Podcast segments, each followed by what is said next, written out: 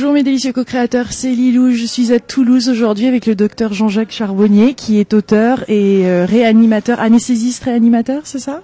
Oui, anesthésiste réanimateur et aussi euh, conférencier, écrivain. Ça commence à prendre euh, pas mal d'ampleur tout ça. On vous voit souvent à la télé, hein, à la radio. Vous avez écrit plein de plein de livres, dont celui-ci, votre petit dernier, Les sept bonnes raisons de croire en l'au-delà. Donc euh, Guy Trédaniel, euh, les éditions Trédaniel, une fois de plus, qui, a créé, euh, qui édite tous ces beaux ouvrages quand même qui sont importants à diffuser cette information. C'est, primordial, particulièrement en ce moment. Et des témoignages comme le vôtre de la vie au-delà de la mort, d'une formation scientifique. Vous témoignez d'histoire, c'est ça, de, de, de raisons de croire qu'il y a autre chose après la mort? Oui, je crois qu'il est grand temps de secouer le cocotier euh, de la pensée matérialiste, et qui est dominante et qui intoxique euh, même le monde scientifique. Donc je crois qu'il est grand temps que des éditeurs aussi courageux que Guy Daniel, qui publie des livres quand même à risque, euh, s'expriment à travers euh, ces auteurs. Donc euh, moi je ne suis comme maillon, je suis là pour transmettre les témoignages, puis qui en fait sont euh, les, les, les, plus importants. Hein. L'essentiel, c'est quoi? C'est mes plus grands professeurs, c'est pas les professeurs d'université, ce sont euh, ceux qui ont vécu ces expériences donc de mort clinique, de mort provisoire. Ça, m'intéresse beaucoup, beaucoup d'en parler pour plein de raisons. Et, surtout venant de vous, je sais que c'est très très courageux pour vous de to come out, comme on dit aux États-Unis, d'en parler devant vos collègues. Comment comment c'est reçu tout ça dans la clinique? C'est pas courageux parce que pour être courageux, il faudrait affronter une peur. Et il se trouve que je n'ai pas peur. Voilà. Donc euh, je suis pas courageux. je serais beaucoup plus mal à l'aise de pas en parler de tout ça parce que ce sont des choses qui sont tellement évidentes que euh, continue à être difficile à communiquer. Donc, euh, moi, je fais ça de façon naturelle. Mes collègues euh, de travail, des chirurgiens qui sont avec moi, les infirmières savent ce que je fais, m'aident aussi. Il n'est pas rare qu'un chirurgien me dise, tiens, euh, va chambre 18, là, il y en a encore un qui a une expérience pendant une anesthésie, il est sorti de son corps, il a vu ce qui se passait, euh, il est allé voyager dans un autre bloc. Bon, voilà. Donc, euh, tous ces témoignages qui avant étaient occultés, il y avait l'omerta là-dessus, actuellement, donc, commencent à être connus grâce à cette, cette levée de, de, de, voile devant tous ces témoignages qui avant étaient complètement occultés. Oui, il l'était, oui, bah, c'est par peur, hein, parce qu'il y en a eu de nombreux témoignages depuis. Euh... Bah oui, bien hein sûr. On a vraiment l'impression, même quand on, lit ces, récits de mythologie, qu'ils ont toujours existé, le mythe d'air de Platon, euh, etc. Donc euh, on voit bien que tous ces témoignages existent depuis que l'homme est homme, et euh, il y avait simplement une difficulté à partir de ce siècle surtout de communiquer euh, sur ces expériences de mort provisoire. Et alors, comment comment ça s'est passé pour vous? Quand est-ce que vous en, est, vous en êtes rendu compte euh, de, de, tout ça? Parce que vous avez une formation scientifique à la base quand même rigoureuse, donc il y a, y a une certaine façon de penser qui doit être très logique, très rationnelle. Et là, on parle de l'intangible, du, du immesurable. Oui, c'est vrai. Euh, il faut bien reconnaître une chose. Euh, J'étais, euh, je dirais, un abruti intégral. Mais vraiment à la fin de mes études universitaires, j'étais sûr que euh, nous étions euh, voués au néant une fois la mort arrivée. Et euh, j'ai eu euh, une expérience euh, extraordinaire, personnelle, qui a bouleversé ma vie. Donc, je suis devenu de l'abruti intégral, mais au sens étymologique, c'est-à-dire abruti par des études universitaires longues et compliquées, qui vous disent que ça fonctionne comme ça et pas autrement. J'ai eu cette expérience en SAMU, Ensuite, j'ai commencé à m'intéresser à la médiumnité. Donc, de l'abruti intégral, je suis devenu abruti moyen. Et puis ensuite, j'ai essayé de, de comprendre comment les choses fonctionnaient. Je comprends toujours pas, mais au moins, je m'interroge. Et le seul fait de s'interroger, je dirais, ça dénote une certaine ouverture d'esprit qui est salvatrice dans notre mode occidental, euh, qui est comme ça, qui est ancré dans la pensée matérialiste. Alors cette expérience en SAMU, en deux mots, euh, je me trouvais donc euh, euh, faisant des études pour devenir, en fin d'études pour devenir médecin généraliste. Euh, je me trouvais donc sur un accident grave.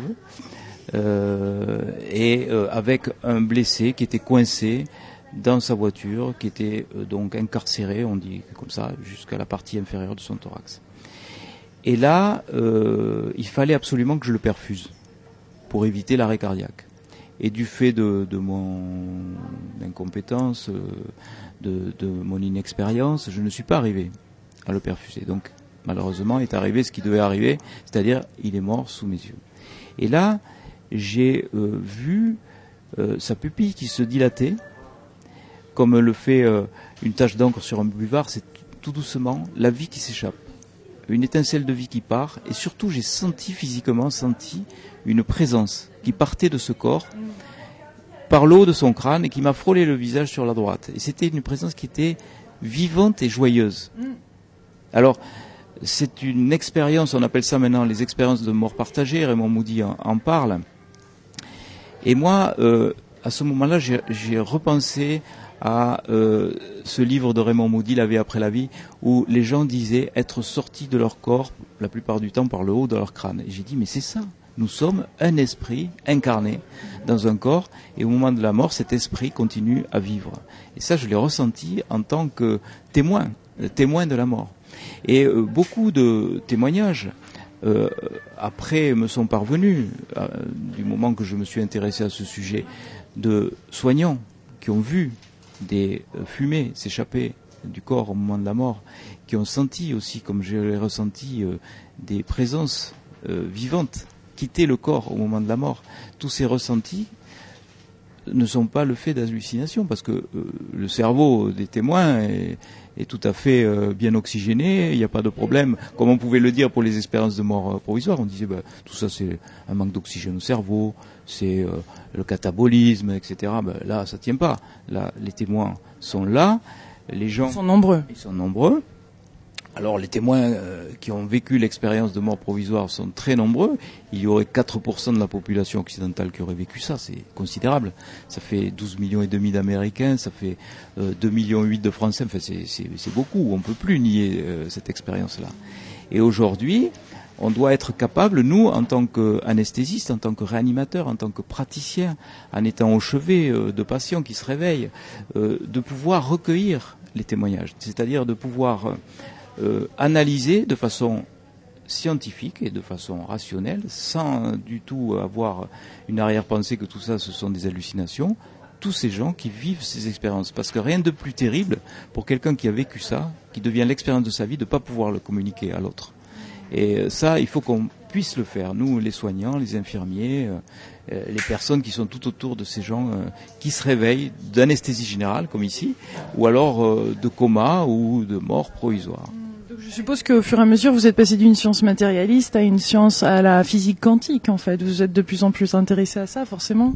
Forcé de constater que la pensée matérialiste vole en éclats devant tous ces témoignages. Parce qu'on a maintenant la preuve bien scientifique que lorsque le cerveau s'arrête de fonctionner, on a une conscience. Et il se trouve que cette conscience est encore plus performante que lorsqu'on est éveillé avec euh, notre état normal. Donc, en fait, notre cerveau se comporterait comme un filtre de conscience. Une fois libéré, on aurait une conscience beaucoup plus performante, on serait capable de, de voyager dans le temps et dans l'espace, puisque ces personnes sont aussi capables non seulement de décrire ce qui se passe autour de leur corps au moment des réanimations ou euh, au moment euh, donc euh, de leur coma prolongé, et elles peuvent aussi, mais elles peuvent aussi euh, se déplacer pour voir ce qui se passe dans une autre pièce, voir à des kilomètres de là. Il y a des témoignages de personnes qui ont vu à des kilomètres de l'endroit où leur corps terrestre était ce qui se passait, et puis on a pu vérifier après que ce qui se passait, eh bien, c'était bien ce qu'elles avaient vu. Mm. Donc ça, ça euh, c'est pas parce qu'on n'explique pas qu'on doit euh, dire euh, tout ça n'existe pas, il faut vérifier, c'est pas possible. Donc il y a forcément quelque chose qui, qui, ne va pas dans le témoignage. Non. Pourquoi Il faut changer de modélisation de pensée, c'est tout. Oui, et, et, la science a le droit d'évoluer aussi. Moi, je pense que la meilleure façon de se comporter pour un scientifique, lorsqu'il est dans l'honnêteté, c'est d'essayer d'intégrer toute une phénoménologie, même si elle est incompréhensible, et de proposer une modélisation. Et cette modélisation reste valable jusqu'à ce que un autre phénomène vient la, contredire. Normalement, c'est comme ça que la science devrait avancer. Elle ne devrait pas se bloquer sous principe que le phénomène en question ne rentre pas dans ses dogmes et dans ses principes, que euh, le phénomène n'existe pas. Non, c'est pas comme ça que ça doit se passer. Et, on, le voit aussi quand des personnes sont dans le coma, donc pas forcément euh, le corps transitionne, enfin l'esprit transitionne, mais c'est également, vous avez des plein de témoignages, je suppose, de, de personnes qui étaient euh, euh, en coma et qui, qui reviennent et qui partagent des expériences. quelles sont ces expériences? Est-ce qu'elles sont communes? Est-ce qu'elles sont, elles ont des points communs? De, souvent on entend parler de tunnels, de lumière, de de, d'extase Alors les témoignages euh, des comateux, c'est différent. Il faut euh, donc différencier les expériences de mort provisoire, où là le cœur s'est véritablement arrêté et on a la preuve maintenant que dans les 15 secondes qui suivent l'arrêt cardiaque, le cerveau s'arrête de fonctionner, il n'y a plus d'activité électrique. Et on peut aussi euh, différencier de ces témoignages-là les gens qui ont vécu des comas. Il faut dire que la plupart du temps, dans les états comateux, il n'y a pas d'expérience. Il y a moins de 5% de gens qui rapportent des expériences. C'est très rare. On ne sait pas pourquoi, mais en tout cas, c'est comme ça que ça se passe. Euh, de near death experience, comme on appelle ça en, en français, NDE. NDE, Near Death Experience ou expérience de mort imminente. Alors moi je les appelle plus comme ça puisque on a la preuve que les gens sont dans un état de mort clinique. Mm. La mort clinique c'est l'arrêt du fonctionnement cérébral. Mm. On sait que dans les 15 secondes qui suivent l'arrêt cardiaque, le cerveau s'arrête. Donc toutes les personnes qui sont revenues d'un arrêt cardiaque n'étaient pas proches de la mort, elles étaient en état de mort clinique. Elles sont revenues de la mort et dans 18 à 20% des cas, elles nous racontent ce qui s'est passé. Dans 20%, selon mon étude, dans 18% d'après celle de Pin Van Nomen, elles nous racontent ce qui s'est passé. Peut-être. Racontez-nous ce qui s'est passé. Alors, ce qui s'est passé, ben, c'est toujours à peu près la même séquence événementielle. Les personnes sortent de leur corps, elles voient ce qui se passe autour d'elles, même à distance de leur corps. Et là, on a l'impression qu'elles quittent le mental, qu'elles quittent euh, la conscience analytique, qu'elle ne soit plus capable de dire euh, où elle se situe exactement dans le temps et dans l'espace. Elle passe dans un tunnel et elles sont complètement dans la conscience intuitive, celle qui nous relie à nos capacités extrasensorielles. C'est-à-dire qu'elles sont capables de prémonition, d'intuition, euh, de télépathie. Elles sont capables aussi euh, d'avoir des visualisations divines. Elles vont dans un tunnel. Ça, c'est pour les religieux, non? Des personnes qui sont religieuses? Oui, oui. Euh, les, alors, c'est plus de la spiritualité que dans la religion, je dirais. D'ailleurs, les personnes qui reviennent de ces expériences-là disent ça. Elles disent je suis plus spirituel que religieux. Et euh, lorsque... Vous entendez quoi par ça? Parce que j'aime bien définir le mot spirituel, parce qu'on entend plusieurs choses. Il y a une petite connotation assez négative quand même en France là-dessus. Sur la spiritualité? Oui. Euh, c'est un petit peu le sac... Euh... C'est une connexion plus large Moi, que... Je dirais que la spiritualité, à l'inverse des religions ou des sectes ou des groupes à pensée unique dogmatique, n'a pas besoin justement de dogmes, n'a pas besoin de règles sociales, n'a pas besoin de hiérarchie. Euh, être dans la spiritualité, c'est être connecté à l'univers entier, c'est se sentir intégré dans tout l'univers. C'est-à-dire que vous êtes relié à toutes les forces cosmiques et telluriques. Vous êtes, vous faites partie d'un tout. Vous êtes dans ce tout et vous êtes le tout vous-même. Donc, à partir de ce moment-là où vous êtes déconnecté de votre conscience analytique, vous êtes dans cet univers-là. Vous êtes dans la conscience intuitive. Et vous êtes capable de recevoir toutes les informations. Donc, ces personnes qui reviennent se sentent euh, euh, vivent plus euh, selon ça en fait. Elles, se sentent, elles ont moins de limites dans leur vie. Après, elles vivent quelque chose qui les a tellement, je suppose, grandi ou étiré. Exactement, c'est ça. Elles ont eu la notion de l'expansion de leur conscience. Mhm. Et après, elles sont dans une conscience beaucoup plus étriquée lorsqu'elles reviennent ensuite dans le corps, avec une terrible nostalgie de ce moment-là. un, d'entre eux me dit, je sais que j'ai su, je sais plus rien. Mais il savait qu'il avait su quand il était dans la lumière. Quand ils sont dans la lumière divine, quand ils sont euh, donc avec les êtres chers qui viennent les accueillir, avec des guides euh, spirituels, avec quelquefois des divinités aussi, euh, qui leur disent non, c'est pas le moment, il faut revenir. Et là, ils sont terriblement nostalgiques. Alors c'est un petit peu vexant pour nous parce que nous, on est très triste de voir nos proches partir on est très triste de les voir aller. vers la mort. On pense que c'est terminé la plupart du temps. On pense que qu'il n'y a plus rien, qu'on n'aura plus de contact. Mm-hmm. Alors que on voit maintenant que des contacts sont possibles avec des disparus. Mais en fait, ça c'est une autre une autre thématique, les contacts médiumniques. Mais je pense que la médiumnité fait partie intégrante de l'expérience. D'ailleurs, les gens qui vivent cette expérience sont médiums. Ils voient les entités dans la lumière. Ils voient un proche disparu qui vient les accueillir, une mère, un fils, ou quelqu'un euh, qu'ils ne connaissaient même pas. Ça, c'est intéressant. L'expérience de ce jeune qui voit euh, une entité qui vient l'accueillir, qui ne reconnaît pas, qui ne connaît pas, et qui ensuite, une fois revenu dans son corps, s'aperçoit que cette entité qui s'est présentée, c'est l'ancien petit ami de sa compagne actuelle qui est, qui est parti d'un accident de moto. Donc il l'a reconnu, donc c'était bien la preuve que de l'autre côté, les entités attendent et euh, sont là pour euh, montrer euh, quelque chose. L'entité, c'est une âme, c'est ce que vous voulez dire? Oui, c'est une âme, c'est une reconnaissance de, de la personne qui était vivante à l'échelon terrestre et qui est reconnue de l'autre côté, avec une apparence physique, l'apparence qui était celle de son vivant au moment où elle était sur Terre, et avec donc une communication la plupart du temps par télépathie. Qu'est-ce que cela montre sur notre cerveau, sur notre, sur les pensées? Ben, ça montre que le cerveau n'est finalement pas grand-chose et que tous les fantasmes. Ça va vexer certains. oui, mais pourtant c'est vrai. D'ailleurs, on en utilise très peu mais euh, ça montre que le cerveau nous joue des tours. Par exemple, certains chercheurs ont montré que en stimulant une zone bien particulière du cerveau qui s'appelle le gyrus angulaire, qui est situé à peu près ici, là, entre le lobe euh, pariétal et frontal droit, et euh, on, arrivait à reproduire des impressions de sortie de corps, mais c'est une vision autoscopique externe, c'est une hallucination. Ça n'a rien à voir avec la sortie de corps réelle. Parce que les gens qui font des sorties de corps réelles, ils sont non seulement capables de voir leur corps comme dans l'expérience, comme si c'était dessus, dessous ou sur le côté, mais aussi ce qui se passe à distance de leur corps. Et ça, aucune stimulation cérébrale est capable de reproduire ça. On peut vous stimuler par exemple une zone bien précise du cerveau et vous pouvez avoir l'impression qu'on vous touche la pulpe de l'index droit par exemple. Je dis n'importe quoi, mais c'est vrai. Donc notre cerveau nous joue des tours. Et euh, tout ne s'explique pas par le cerveau. La conscience, c'est beaucoup plus important que euh, cette explication euh, neuronale euh, d'échange biochimique entre deux neurones. La preuve, c'est que cette femme qui s'appelle Pamela Reynolds, qui a été donc opérée du cerveau pendant plus d'une heure trente, on a arrêté sa circulation cérébrale, on a refroidi son cerveau à 15 degrés 5, à cette température, aucune possibilité d'avoir le moindre échange biochimique entre deux neurones, et pourtant, elle a décrit toute son intervention. La musique, hein, jusqu'à la musique que les, que les chirurgiens euh, avaient mis. Oui, oui, les instruments qui avaient utilisés, la conversation qui avait eu lieu entre le cardiologue qui était là et l'entourage.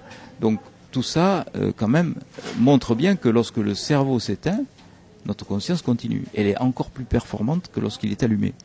Euh, un petit peu comme un poste de télévision, en fait.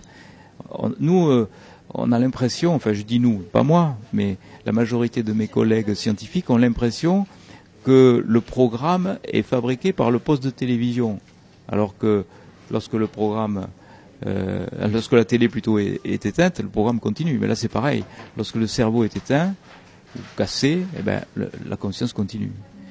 Donc il faut dépasser cette vision matérialiste de la conscience neuronale. Je dirais qu'il y a une conscience extra-neuronale.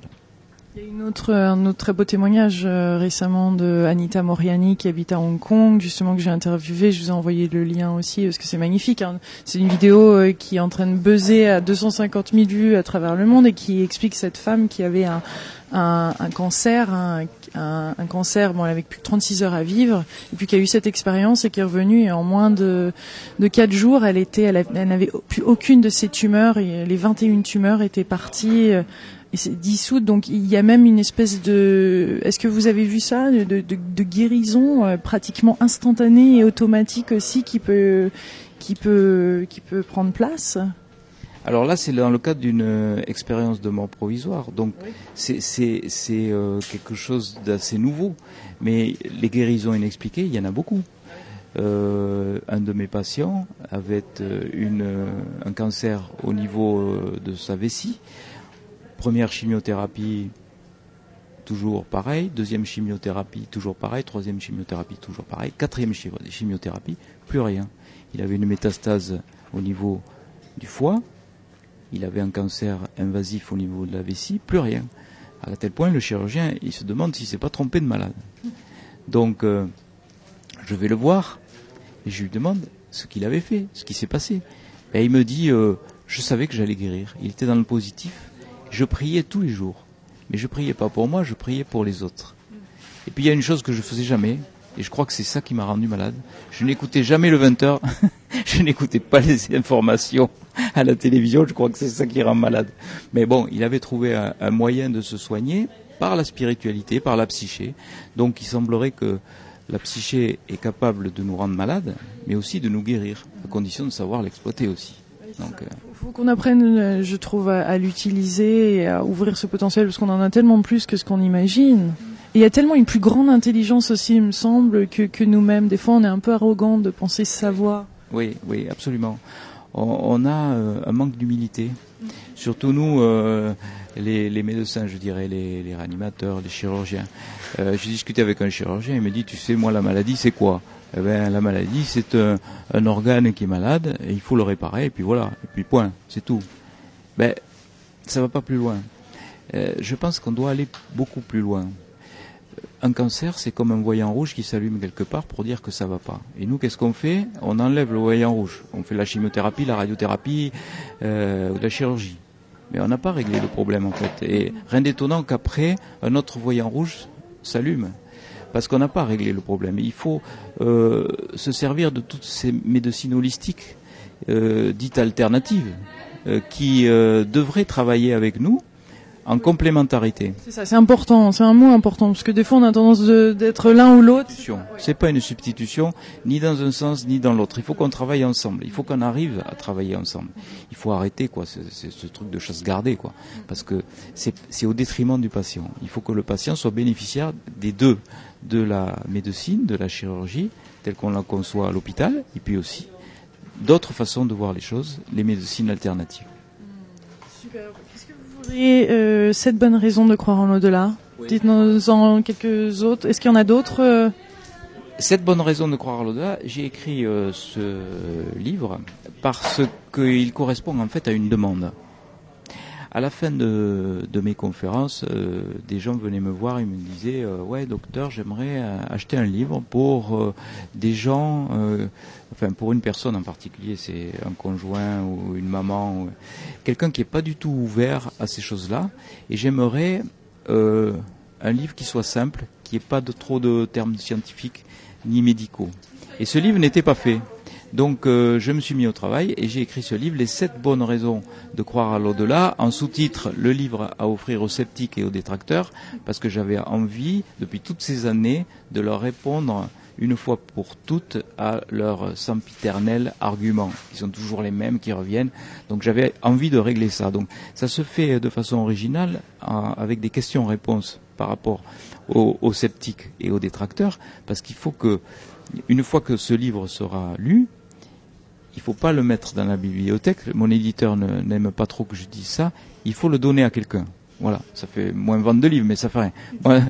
Ce qui est important pour moi, c'est que euh, les idées soient diffusées le plus largement possible. C'est pour ça que mes conférences sont toujours euh, euh, je refuse jamais qu'on les filme ou quoi que ce soit. Je suis pas du tout dans le business. Je veux que les idées soient diffusées le plus largement possible. Et moi, je ne suis comme maillon de la chaîne, en fait. Il hein. n'y euh, a pas quelqu'un de plus important qu'un autre. Et ça commence à bouger. J'ai des témoignages de médecins qui m'écrivent en me disant je suis médium, mais je suis médecin. Mais il m'est interdit d'en parler. Donc peut-être qu'on va commencer à parler.